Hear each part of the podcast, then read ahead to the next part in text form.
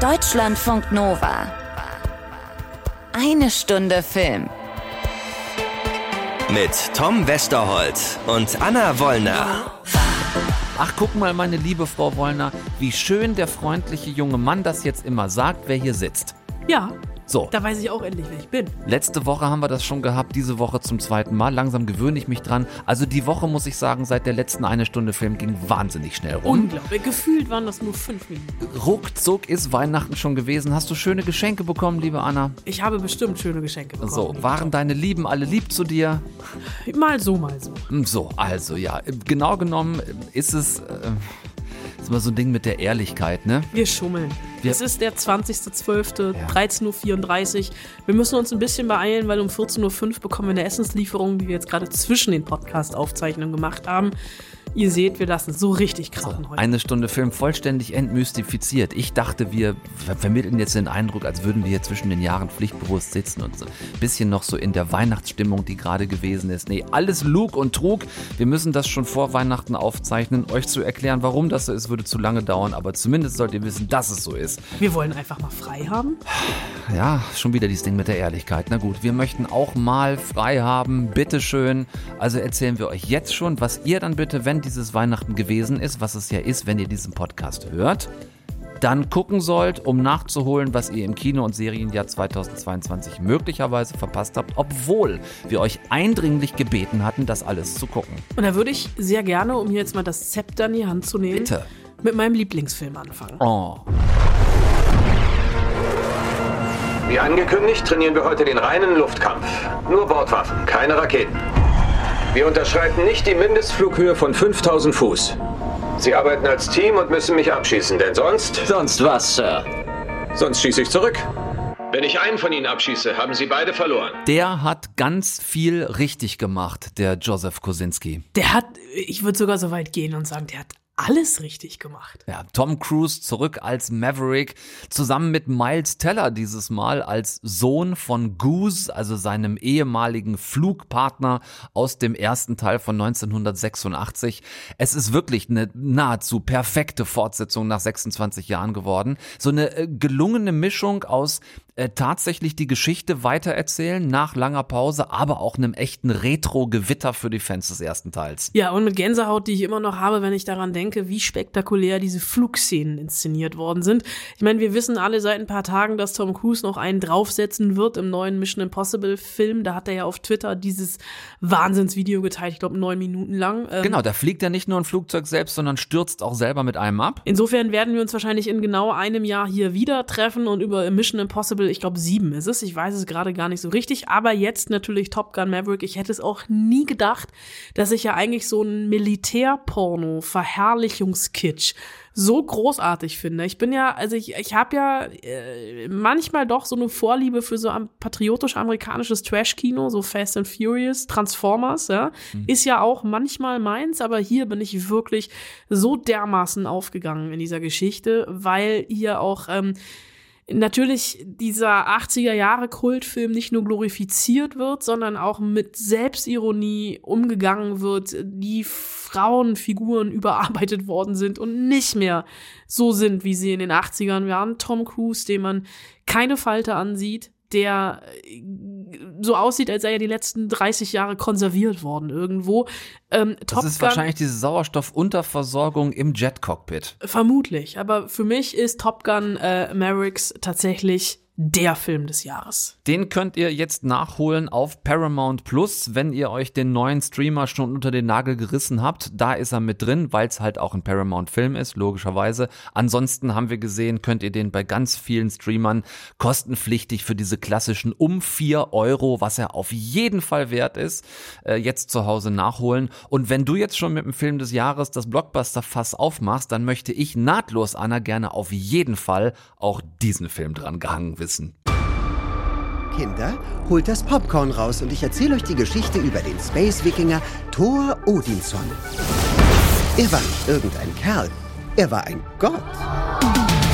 Nach der 500. Erdenrettung begab sich Thor auf eine neue Reise. Er brachte sich in Form. Vom Speckpack zum Sixpack.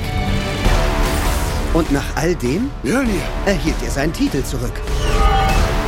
Als der einzig wahre Thor. Uh, zu früh gefreut. Taika Waititi hat es wieder getan. Er hat wieder Thor inszeniert. Er hat wieder Chris Hemsworth in das Gewand des Donnergotts mit dem dicken Hammer gesteckt. Ihm aber dieses Mal in Love and Thunder auch noch Natalie Portman als weiteren Thor zur Seite gestellt. Also die beiden quasi als Doppeltor. Ähm, eine sarkastisch-ironische, fast schon Superhelden-Film-Parodie. Ich möchte nur erinnern an den großartigen Auftritt von Matt Damon als Loki in einer kleinen Theateraufführung innerhalb des Films. Ungefähr so war das Krippenspiel meines Sohnes im Kinderladen. Ganz ähnlich müsst ihr euch das vorstellen. Mein Highlight, vielleicht nicht des ganzen Films, aber zumindest ähm, ein Highlight des Films sind zwei schreiende Ziegen, zwei sehr große schreiende Ziegen, die mich wiederum an die kleine Ziege aus der Zeichentrickversion vom Grinch erinnert haben. Ich habe das ja tatsächlich noch mal angeregt von dir äh, nach äh, also recherchiert. Und es sind ja tatsächlich äh, das ist in der Mythologie sind diese Ziegen schon verankert. Also es ist leider äh, nicht der Grinch, aber ich habe auch ich glaube ich verstehe warum du diesen Film so toll findest, der ja wirklich eine bombastische, laute, farbenfrohe Ästhetik hat, ähm, wie das verfilmte Cover eines 80er Jahre Rockalbums, also so ein bisschen äh, sehr viele Mad Max-Elemente, eine Rockoper, eine Huldigung an Guns N' Roses. Du magst es so, weil du ich möchte dir nicht zu nahe treten, musikalisch in den 80ern stehen geblieben bist. Nein, ich habe schon auch noch irgendwie einen Teil der 90er als musikalisch wertvoll wahrgenommen, aber tatsächlich, ja, so ab Mitte der 90er ist einfach nur noch wenig gute Musik auf diesem Planeten dazugekommen, aber es ist ein anderes Thema, das hier zu weit wegführt.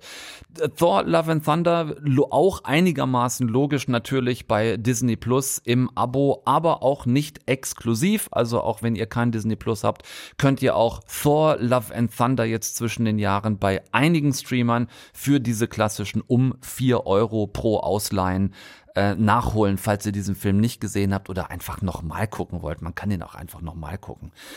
Ähnlich wie einen Film, der zu großen Teilen in einem Zug spielt. Also, was ist in dem Koffer? Fragst du mich das wirklich? Du weißt, was in dem Koffer ist. Ah, Geld. Es ist immer Geld. David Leach, der hat sich seinerzeit in Hollywood vor allem einen Namen gemacht als großartiger Stunt-Coordinator, ist dann selber ins Regiefach gewechselt, damals mit dem ersten John Wick-Film. Später hat er eigene Filme gemacht wie Atomic Blonde oder Deadpool 2. Ähm, dieser David Leach, der in Bullet Train Brad Pitt inszeniert als Profikiller, der eigentlich aussteigen will und nur noch diesen einen letzten Job erledigen soll und zwar in einem Zug.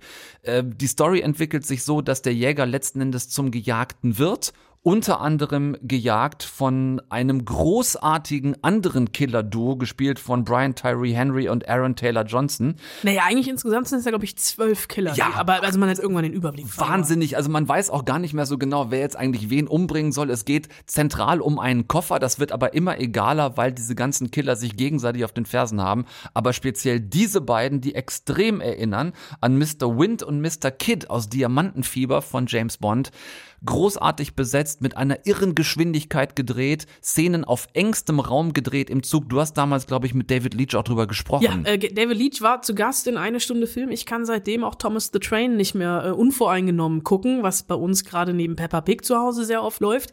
Äh, ich würde tatsächlich noch kurz erwähnen, äh, Bullet Train äh, gibt's nirgendwo in der Flat, aber bei vielen Streamern kostenpflichtig im äh, ab 4 Euro Bereich hast du recherchiert Ja. und würde gerne direkt den Übergang machen. Wir sind bei Brad Pitt in diesem Film, hat am hören wir die ganze Zeit eine Frau am Telefon, die am Ende auch zu sehen ist. Das ist Sandra Bullock. Die haben nämlich mehr oder weniger sind vom einen Set zum nächsten gegangen.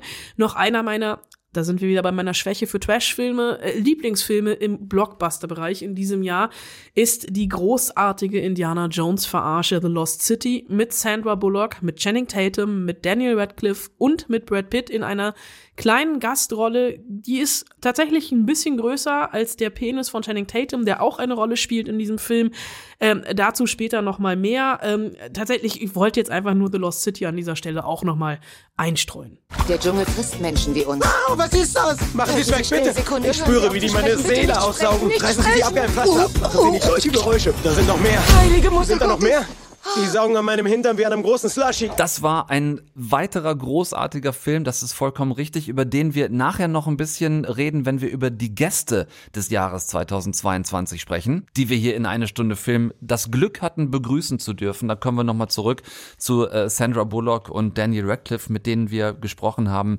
Äh, So Name droppen würde ich noch, äh, da waren wir nicht so ganz einer Meinung. Elvis, den ich toll fand.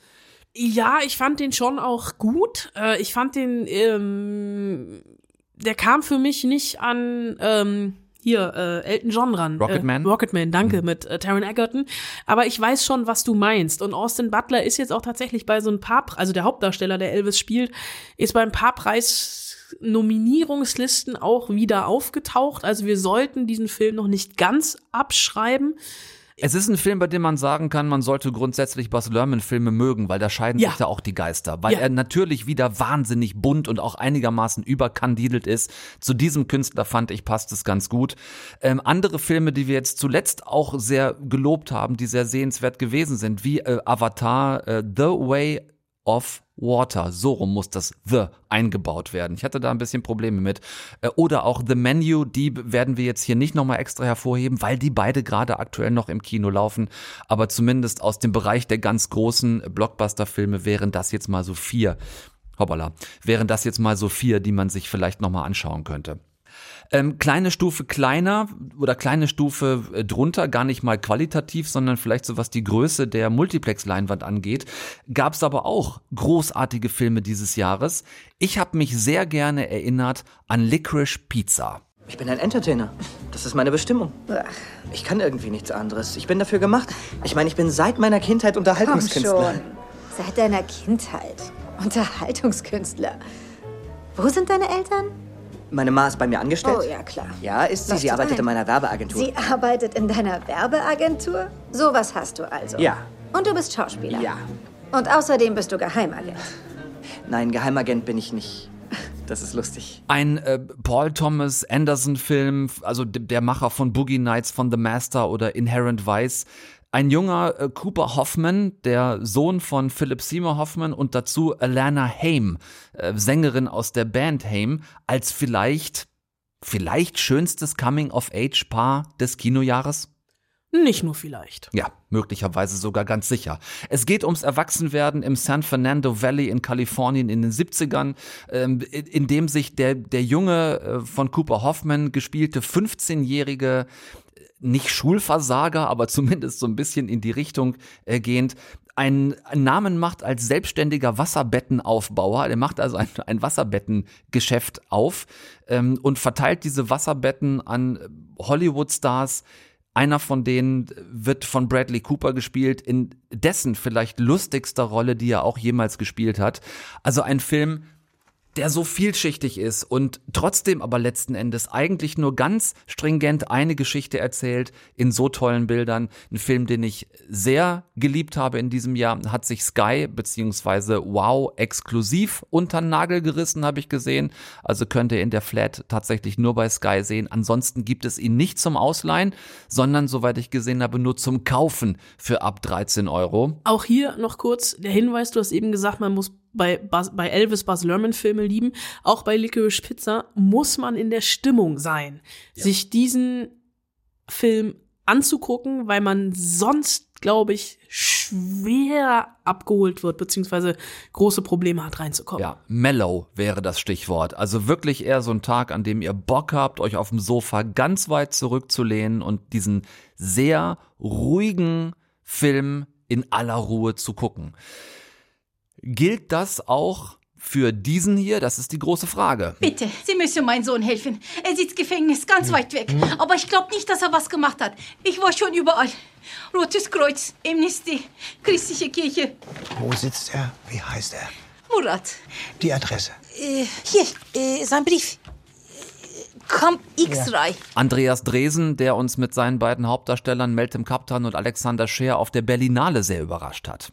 Ja, Meltem Kaptan als Mutter des Guantanamo inhaftierten Deutsch-Türken Murat Kurnas und als deren Pro Bono-Anwalt eben Alexander Scheer, der sie vertritt, war ein absolutes Berlinale Highlight. Auch äh, für uns beide, glaube ich, das Treffen mit Meltem Kaptan, deren erster Kinofilm das überhaupt war und die direkt den Silbernen Bären für die beste darstellerische Leistung bekommen hat. Sie war vor ein paar Wochen auch für den Europäischen Filmpreis nominiert, hat ihn nicht bekommen, aber überhaupt neben unter anderem Penelope Cruz und Vicky Kriebs nominiert zu sein, ist schon auch eine Leistung.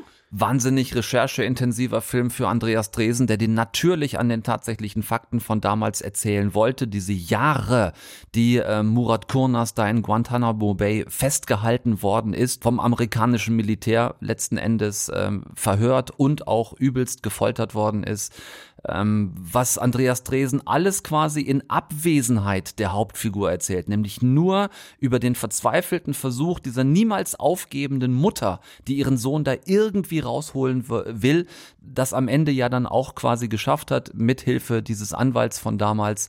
Ähm, ein Film, den ich auch nirgends bei den Streamern im Flat gefunden habe, den es aber auch wiederum bei vielen Anbietern ähm, so ab vier Euro gibt. Also auch das ein Film, den ihr gerne, falls ihr den noch nicht gesehen haben solltet, jetzt zwischen den Jahren nachholen könntet. Und wenn ihr euch dann noch einen Schritt weiter traut, in, ihr hättet beinahe gesagt, noch mehr Elend, noch mehr Verzweiflung, noch mehr Krieg und äh, ja, noch mehr Brutalität, dann wäre vielleicht natürlich auch der hier noch ein Kandidat. Wir bleiben zusammen, ja, Paul? Wir bleiben zusammen.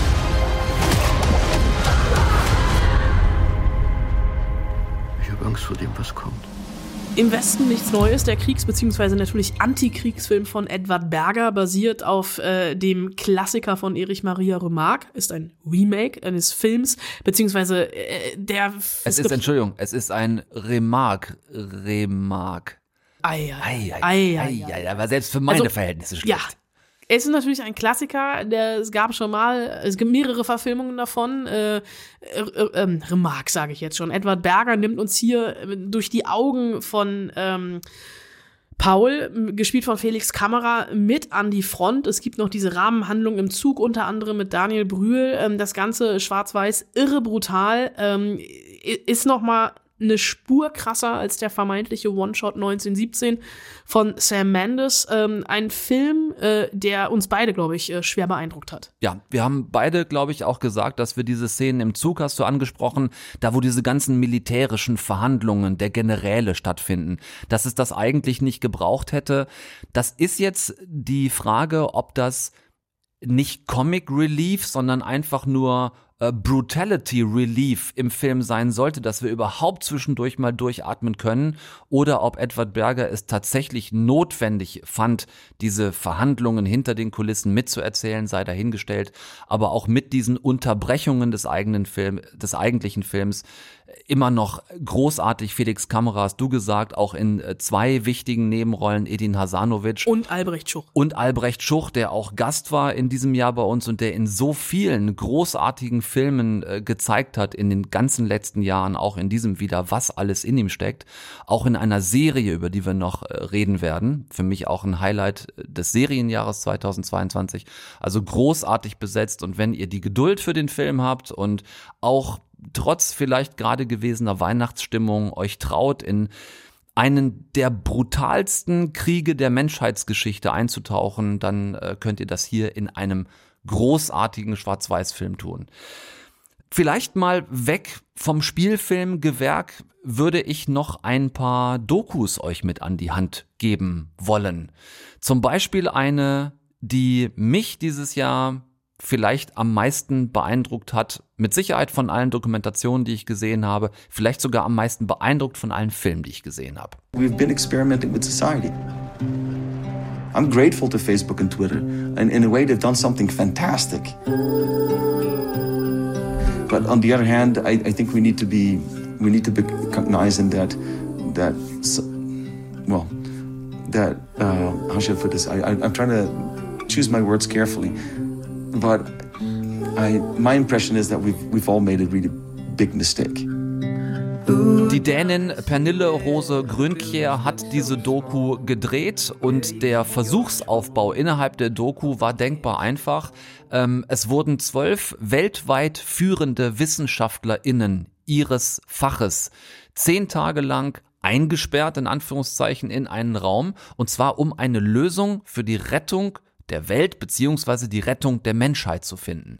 Und was dann passiert, ist deshalb so irre, nämlich wie klar ähm, die, ja, ganz viele äh, ökologische, ökonomische, mediale, moralische und gesellschaftliche Probleme beziehungsweise Situationen erstmal analysieren, diese unfassbar schlauen Köpfe von den renommiertesten Universitäten äh, der Welt und, und checken, was da quasi überhaupt genau los ist, sich das also gegenseitig auch aus den unterschiedlichen Fachrichtungen erklären und mit was für wirklich genialen Lösungen, die nach nur zehn Tagen um die Ecke kommen, um dann festzustellen, wie viele dieser Lösungen tatsächlich einfach blockiert bzw. nicht umgesetzt werden, unter anderem aufgrund von weltweitem Lobbyismus, aufgrund des Neoliberalismus, in dem wir leben, was die Globalisierung und was die Kapitalisierung der Welt damit zu tun hat, ohne dass das jetzt so ein so ein ähm, antikapitalistischer ähm, Sozialismus-Quatsch wäre oder so.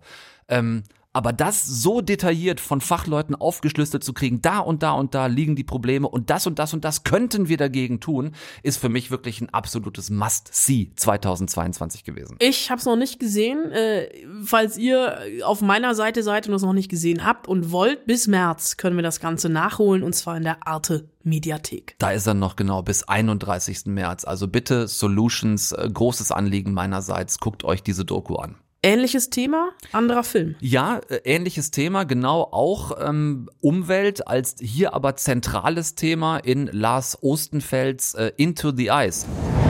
Die meisten Forscher untersuchen die Eisschmelze aus der Ferne, aus dem Büro. Ich will da runtersteigen, mit einem Wissenschaftler. Jason, Dorte und allen sind überzeugt, dass man das Eis nur erforschen kann, wenn man vor Ort ist, Feldforschung betreibt. So warm sollte es hier nicht sein. Ich bin auf dem Weg, das Inlandeis mit meiner Kamera zu studieren. Lars Ostenfeld auch Däne, also zwei dänische Dokumentationen in meinen Lieblingsfilmen des Jahres. Ähm, als Sprecher hat man für die deutsche Version des Films Campino verpflichten können. Es ist eine Doku über den grönländischen äh, Eisschild ja, vor allem habe ich auch damals schon gesagt, äh, die Bilder über die Eismühlen in diesem Eisschild, die sind unglaublich beeindruckend. Das sind also wie so, wie so Strudel, die sich im Eis bilden, wo Tauwasser, also Millionen von Litern pro Sekunde gefühlt im Nichts verschwinden und in eine dieser Eismühlen sind die ForscherInnen runtergestiegen, um das zu untersuchen. Denn, das wusste ich äh, vorher auch nicht, dieser grönländische Eisschild gilt quasi als Zukunftsvision oder als Zukunftsvorhersage für alle großen Permafrostgebiete der Erde. Also was jetzt dort passiert und auch kaputt geht, wird wohl nach und nach überall passieren und kaputt gehen. Stichwort äh, Schmelzen der Polkappen und so weiter. Mit dem Fazit, dass es wirklich eher 10 nach als 5 vor 12 ist. Das klingt jetzt, als käme ich hier mit so Downer-Themen um die Ecke. So ein bisschen. Aber ja, es sind aber, fand ich, wichtige Themen und sie sind in beiden Dokumentationen so toll aufbereitet worden, dass du nicht nur fassungslos vor dem Unabänderlichen sitzt, sondern auch ganz viel mitnimmst, was es einfach auch immer noch an Möglichkeiten gibt, was jeder Einzelne auch für Möglichkeiten hat, äh, zu tun, dass dieser Planet vielleicht die nächsten 50 Jahre doch noch überlebt. Dann schiebe ich noch schnell hinterher. Into the Ice hat im Moment nur Magenta TV im Angebot. Genau, gibt's leider nirgendwo anders. Vielleicht äh, dann später nochmal irgendwo. Da verändern sich die Lizenzen ja auch immer mal, wer es dann gerade hat. Im Augenblick müsstet ihr dahin gehen. Einen hast du noch. Ich habe im Internet gegoogelt, so was man machen könnte. Und irgendwann stand dann halt, ja, ihr könnt das mal Pornos machen. Erster Monat haben wir direkt 10.000 Euro verdient. Das war echt ein magischer Moment für uns. Mhm. Ich habe niemals im Leben gedacht, niemals im Leben gedacht, dass wir sowas machen.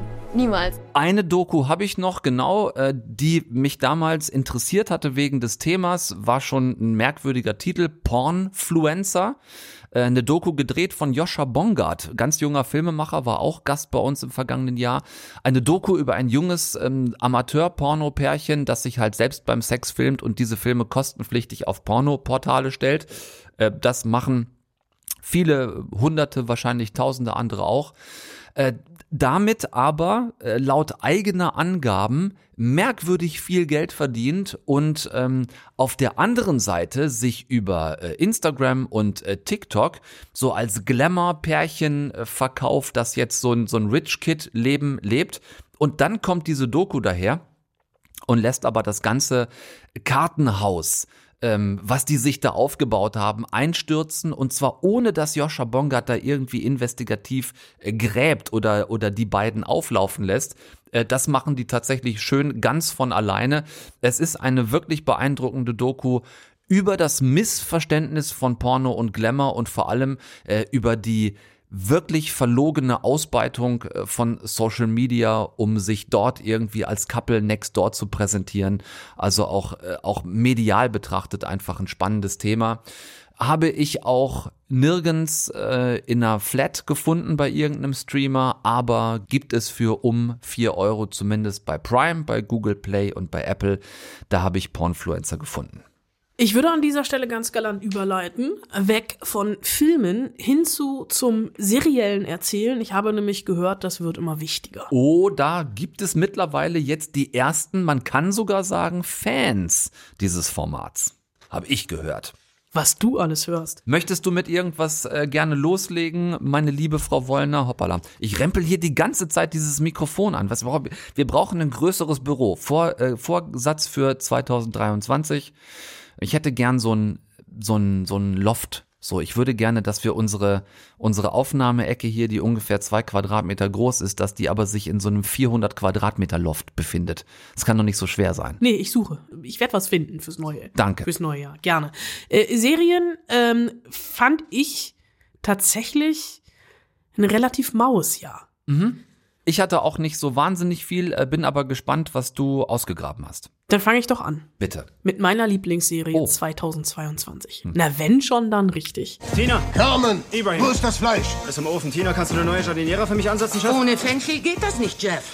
Carmen! Ich brauche mein Fleisch. Erst dann mache ich Zwiebeln, dann die Kartoffeln. Wir haben ein System. Okay, aber du kannst dich schon vor dem Fleisch schneiden, blanchieren, einfrieren, frittieren, oder? Mach hier nicht alles kaputt! Ich mach gar nichts. Vorsicht! Ja, tatsächlich eine Serie, die bei relativ vielen, glaube ich, in den Top 10 relativ weit oben äh, auftaucht. Eine Serie übers Kochen und eine Serie übers Essen, die dramaturgisch gar nicht oder inhaltlich vom Inhalt her gar nicht so, so, so aufregend ist. Ein, ein, ein Sternekoch, der den äh, ranzigen Sandwichladen seines verstorbenen Bruders übernimmt. Der Bruder hat äh, sich das Leben genommen und der den Laden versucht umzukrempeln. Was ich an dieser Serie so unglaublich fand, war die Inszenierung von Essen, beziehungsweise die Inszenierung von Essenszubereitung, wie hier wirklich auf engstem Raum mit mehreren Menschen äh, gekocht, geschnippelt, äh, erhitzt, frittiert, alles Mögliche wurde. Wird etwa auch sortiert, gedünstet und blanchiert? Klugscheißer, dass ich äh, beim Gucken dieser Serie totalen Hunger hatte. Äh, The Bear bei uns mit allen Folgen auf Disney Plus. Habe ich auf jeden Fall auf der Liste, will ich unbedingt noch gucken. Zwischen den Jahren bin ich bisher einfach noch nicht äh, dazu gekommen. Dann äh, wirf du mir doch jetzt bitte eine Serie um die Ohren, die ich über Weihnachten und also beziehungsweise die ich über Weihnachten hätte gucken können, die ich jetzt in den nächsten Tagen noch gucken kann. Da musst du tatsächlich ähm, einiges an Zeit mitbringen, wenn du die noch nachholen willst. Nämlich äh, eine Serie, in der es dem Namen nach um das Begräbnis eines Hundes geht. Ich bin hierher gekommen, um eine Geschichte zu finden. Aber was ich gefunden habe, ist viel größer. You still love her. Tuli und ich, wir haben eine lange Geschichte. Ihr habt dieselben Tattoos, Die borromäischen Ringe. die immer zusammengehören. Egal was passiert, solange wir zusammen sind, wird alles gut sein. Was bringt dich hierher? Auch was sehr Wertvolles verloren. Und ich habe mich verloren. Irgendetwas stimmt ja nicht. Eine wahnsinnig aufwendig gedrehte und produzierte Serie von Barbara Albert und David Dietl. Ähm, in der Hauptrolle Friedrich Mücke, Albrecht Schuch und die Finnin Alina Tomnikov, bei der wir gerade gesehen haben, dass sie im kommenden Jahr bei der Berlinale äh, einer der Shootingstars ist. Uh. Ja, Alina Tomnikov sehen wir wieder auf der Berlinale. Also diese drei in der Serie Funeral for a Dog als Trio Infernale. Äh, Es geht um die Geschichte einer langjährigen Dreiecksfreundschaft, die aber letzten Endes eben auch genau daran zerbricht. Stichwort drei sind dann mindestens einer zu viel und ähm, die dann übers nach Jahren sich wiederfinden ins Desaster führt, weil dieses sich wieder treffen, wiederfinden, düstere Schatten von einst zurück ans Tageslicht bringt. Das ist eine Serie, die ist äh, acht Monate lang gefilmt worden in sechs Ländern, möglicherweise auch umgekehrt, sechs Monate lang in acht Ländern, aber Man weiß es nicht. irre aufwendig produziert. Mit Friedrich Mücke haben wir damals sogar gesprochen, als er gerade in Italien in Quarantäne saß. Ähm, Der Film spielt unter anderem in Italien, spielt auch in Finnland, also auch in Alina Tomnikovs äh, Heimatland. Eine großartige Dramaserie, für die man, habe ich eingangs kurz gesagt, allerdings auch zwischen den Jahren ein bisschen Zeit mitbringen müsste. Die Folgen, erinnere ich mich, glaube acht Folgen sind es jeweils eine Stunde lang und es ist auch was zum Aufpassen. Ähm, ähnlich wie wir es auch bei 1899 hatten. Also keine Serie so mal, so, nicht wie die Discounter, 20 Minuten zum Nebenbei-Bingen, sondern Funeral for a Dog. Da hätte ich beinahe gesagt, bekommt ihr was fürs Geld? Ähm, ganz spannend in wahnsinnig tollen Locations gefilmt und großartig besetzt. War damals, ist nach wie vor und bleibt wahrscheinlich auch eine Sky-Serie. Also kriegt ihr tatsächlich dann nur über Sky oder Wow zu sehen. Dann bleiben wir doch direkt bei dem Streamingdienst und ich ergänze um eine weitere Serie, die dort zu finden ist, auch um eine weitere deutsche Serie, über die habe ich vor ein paar Wochen hier erst dir, lieber Tom, vorgeschwärmt, nämlich Souls. Am 31. Oktober 2006 starben 130 Menschen bei einem Flugzeugabsturz. Ich war der Letzte, der mit dem Piloten gesprochen hat. Wusstest du das?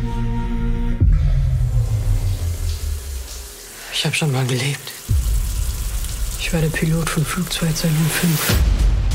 Eine Serie auf drei Zeitebenen mit drei Frauen im Mittelpunkt äh, und es geht zentral um einen Flugzeugabsturz, bei dem der Mann der einen Frau ums Leben gekommen ist und ein paar Zeitebenen später jemand behauptet, die, der wiedergeborene Pilot zu sein und auch über Insiderwissen weiß.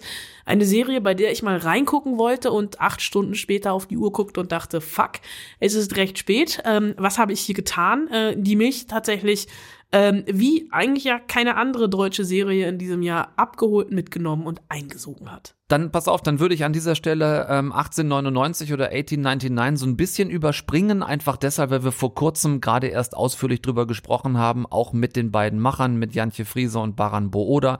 Es ist die Dark Nachfolgeserie, nicht thematisch, aber halt von eben diesen beiden Machern. Äh, findet ihr, wenn ihr nur ganz kurz zurückscrollt in der eine Stunde Film Timeline.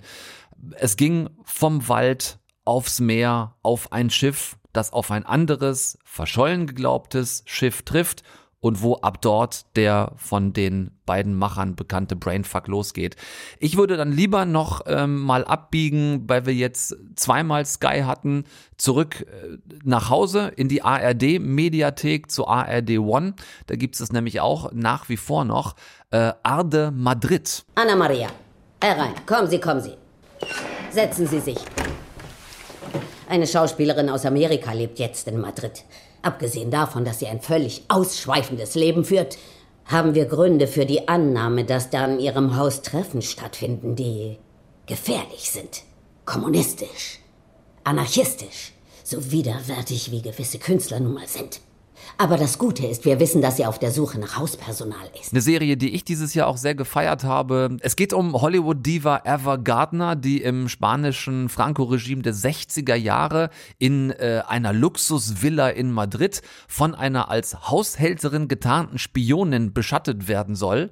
Ähm, Schwarz-Weiß gedreht, wie schon auch im Westen nichts Neues, aber einfach sehr sarkastisch. Äh, großartig, wenn auch für uns größtenteils unbekannt besetzt.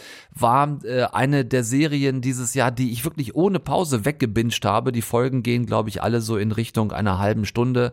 Ähm, ganz tolles ähm, Versteckspiel, Katz- und Maus-Spiel ähm, habe ich sehr genossen und äh, Gott sei Dank immer noch zu finden in der ARD-Mediathek. Also auch das noch etwas ähm, zum Nachholen für jetzt. Da mache ich jetzt noch ein bisschen ZDF-Mediatheken-Name-Dropping, in der Hoffnung, dass diese Serien da alle noch laufen. Ich glaube aber schon, es sind in, der erst, in erster Linie vor allem ZDF-Neo-Serien, deutsche ZDF-Neo-Serien, wie zum Beispiel Becoming Charlie, über eine non-binäre Hauptfigur, gespielt von der großartigen Lea Dindra.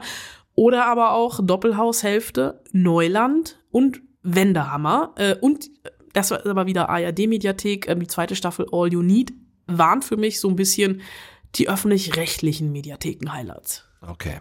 Wenn wir beim Name-Dropping sind, schmeiße ich auch noch zwei hinten dran. Ganz kurz nur zum einen The Old Man. Das war auch so eine, glaube ich, wo du nur kurz reingucken wolltest. Und es komplett geguckt habe. Und äh, komplett an Jeff Bridges hängen geblieben bist. Das habe ich dir mittlerweile schon nachgemacht und zwar ganz genau so. Ich wollte reingucken und habe mich sofort in die beiden Rottweiler verliebt, die er den ganzen Film beziehungsweise die ganze Serie äh, lang an seiner Seite weiß. Der ehemalige äh, ja, Geheimdienst-Typ, der ehemalige CIA-Typ, der dessen Identität plötzlich auffliegt und der dann gejagt wird und um sein Leben rennt.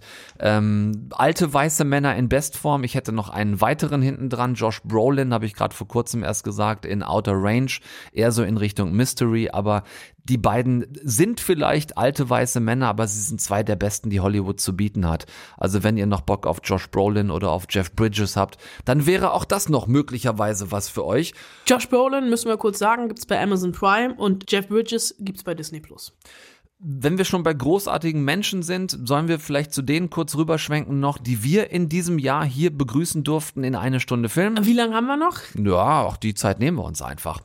Ähm, also auch da, wenn wir jetzt mal einfach so Namenslisten runterlesen würden, ne, was ich mir so rausgeschrieben habe, wer überhaupt so in einem Jahr eine Stunde Film alles vor unseren Mikrofonen Platz genommen hat. Ne? Äh, Leute wie gerade letzte Woche gehört Florian David Fitz oder ein Albrecht Schuch oder äh, Jantje Friese und Baran Booda oder ein Campino, ein Charlie Hübner, eine Emily Artef, äh, Friedrich Mücke, Jared Leto, Johnny Knoxville zusammen mit Jeff Tremaine, ähm, Caroline Herfurth, mit der wir beide gesprochen haben, genauso wie mit Maria Schrader, gerade neulich über ihren tollen Film, Lukas Forchhammer. Ich würde noch mal ein bisschen das ganze Feld öffnen zur Internationalität hin. Ähm, Chris Evans war in dieser Sendung, Anna de Armas, äh, zweimal sogar. Äh, ich habe mit Ryan Kugler und dem ganzen Team von Black Panther, Wakanda Forever über Chadwick Boseman gesprochen. Ich habe äh, mit Robert Pattinson über Batman gesprochen. Über The Entschuldigung, Batman. über The Batman.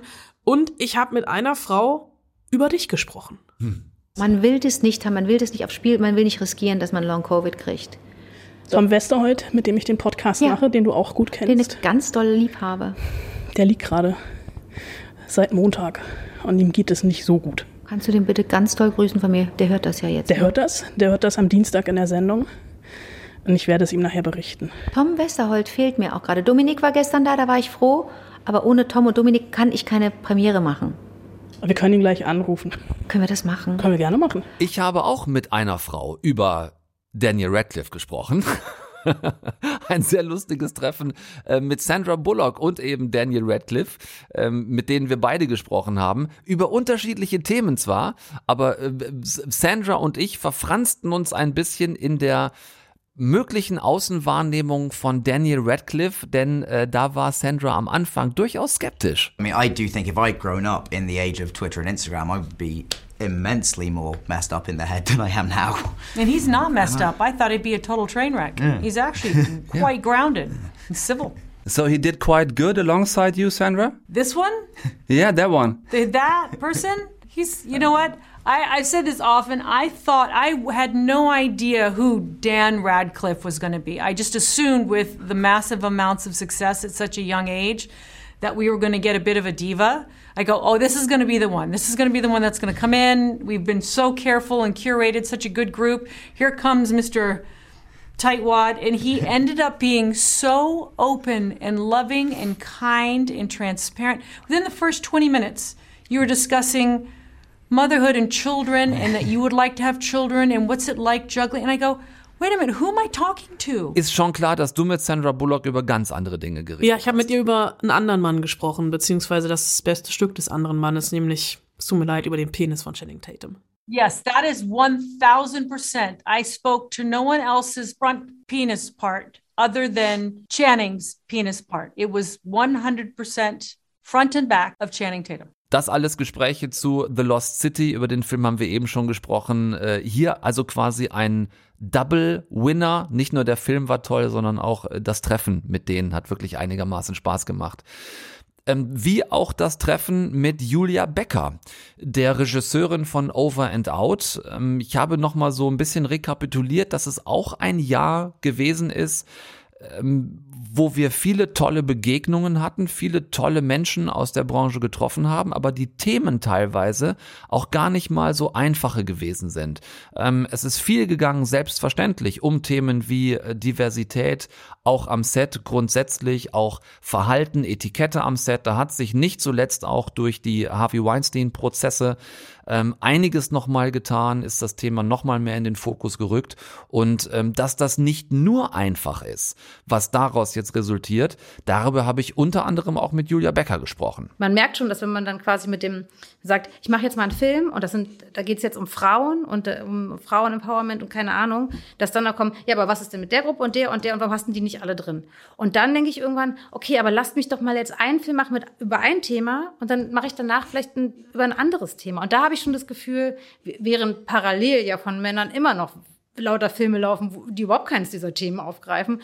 Und da, da sind wir schon ein paar Mal, ich und auch meine Produzentin Frau Kolbmüller, an so über so kleine Mauern gehüpft und haben gesagt, nee, das geht nicht. Das ist jetzt der Film, da geht es erstmal um Frauen und dann lass uns mal danach weiter gucken. Und Stichwort nicht ganz einfache Themen, auch das Treffen mit äh, Albrecht Schuch, gerade erst vor einigen Wochen, noch nicht so lange her, war eins, bei dem nicht nur Friede, Freude, Eierkuchen war, sondern wo zum Beispiel ähm, ich mich in einer Situation mit ihm wiederfand, dass wir gespiegelt haben, was für großartige Rollen er in nur wenigen zurückliegenden Jahren jetzt gespielt hatte und er plötzlich damit konterte, dass er ja, in seiner Karriere schon kurz davor gewesen ist, das Filme drehen einfach wieder an den Nagel zu hängen. Ich bin auch gescheitert. Also du sagst, Vermessung der Welt, das war für mich ein totales Scheitern. So zum Beispiel. Ne? Das ist, war für mich eine Erfahrung, die, die, die dazu geführt hat, dass ich den kompletten Beruf in Frage gestellt habe. Ich hätte es fast nicht weitergemacht, weil es mich ähm, völlig desillusioniert hat, was dort passiert ist und ähm, wie das am Ende, was da am Ende rausgekommen ist, was meine Rolle betrifft. Okay. Mhm. Ähm, aber während der Erarbeitung, da gab es einfach so viele Dinge, wo ich dachte, wenn das so ist im Vergleich zum Theater, Leute, dann bin ich jetzt mal schnell weg. Das ist natürlich das Schöne daran, wenn man mit Deutschen in Berlin meistens spricht, dass man Zeit hat. Ne? Ich habe mich ja so ein bisschen Corona-bedingt auch daran gewöhnt, dass ich meistens nur 3,30 bis 4 Minuten mit den Leuten hab und wir uns zu Hause bei mir im Wohnzimmer treffen. Allerdings nur digital, aber auch da hatte ich dieses Jahr ziemlich viele Begegnungen. Ja, Robert Pattinson weiß jetzt, wie meine Unterwäsche aussieht. Da stand ich leider das Wäschereck im Hintergrund. Aber ich habe unter anderem mit Miles Teller über meinen Lieblingsfilm Top Gun gesprochen. Worüber spricht man mit Miles Teller? Natürlich übers Kotzen. I mean, honestly, there there were people that were puking up until the very last day. It was something that even even though it, we were doing it all the time, it, it's still. I mean, I felt nauseous pretty much every time I went up. Um, but I, fortunately for me, I, I I never had to throw up in a bag because that's what you do. You have to throw up in the bag and then you have to put the bag away and then you have to keep filming. It's not like you can get sick and then go home. You have, you're still filming. Aber ernste Themen kann ich natürlich auch. Ich habe es eben schon kurz erwähnt. Ich habe mit dem Cast von Black Panther Wakanda Forever gesprochen. Unter anderem mit Lupita Nyong'o natürlich über das Erbe von Chadwick Boseman im Film. I personally um, printed out this picture uh, when we were making the first film and I framed it. So I had it in my trailer and he was the first thing I saw uh, before I started my day's work and the last thing I saw at the end of the day. Mit Ryan Gosling wiederum war es dann doch ein bisschen heiterer, ging um The Grey Man, der war auch tatsächlich in Berlin. Ich habe ihn getroffen und wir haben in, in The Grey Man zerlegt er ja gefühlt, was war es, glaube Prag oder Budapest, ich weiß es schon nicht mehr. Ich, ich glaube, es ist Prag, egal. Er, er, Ja, er ich zerlegt meine, es war Prag. eine, Osteuro eine größere osteuropäische Stadt. Davor hat er natürlich La La Land gemacht. Investigative Frage von mir. Vorbereitung Tanzen, Vorbereitung Schlägerei. Wo ist denn da der Unterschied? You work out more than you normally would, and then you eat a lot less than you normally would. But the dance part, I think, is it's pretty accurate. You know, it is it is a lot like that. Except, I guess if you mess up, the the results are a little different. You know, you can hurt somebody if you're if you're not careful. Kann ich das also auch mal wieder abhaken für 2022? Ja, ich hatte vier Minuten mit Ryan Gosling. So, das ist, sind viel mehr Minuten, als viele andere Menschen jemals in ihrem Leben bekommen, äh, die vermutlich im Gegensatz zu dir auch noch viel, viel Geld dafür bezahlen würden. Was du hoffentlich nicht getan hast. Dazu schweige ich jetzt. Dazu schweigt die liebe Frau Wollner. Schweigen ist unser Stichwort, meine liebe Anna. Genau das sollten wir jetzt langsam mal tun. Nach einem Jahresrückblick, der euch wahrscheinlich Hausaufgaben bis ungefähr März 2023 mit auf den Weg gibt. Wir können euch ein bisschen entlasten. Ihr müsst es nicht alles gucken, aber ihr habt zumindest jetzt noch mal eine Auswahl an Filmen, an Serien, die ihr nachgucken könnt. Vielleicht den einen oder anderen, die eine oder andere davon. Und wenn euch die Gäste vielleicht noch mal interessieren, dann könnt ihr tatsächlich, egal wo, ob bei uns im Netz auf deutschlandfunknova.de oder Spotify oder irgendeinem anderen Anbieter, einfach zurückgehen in der Timeline. Ihr findet sie selbstverständlich noch alles. Waren viele tolle Begegnungen und viele tolle Gespräche dabei.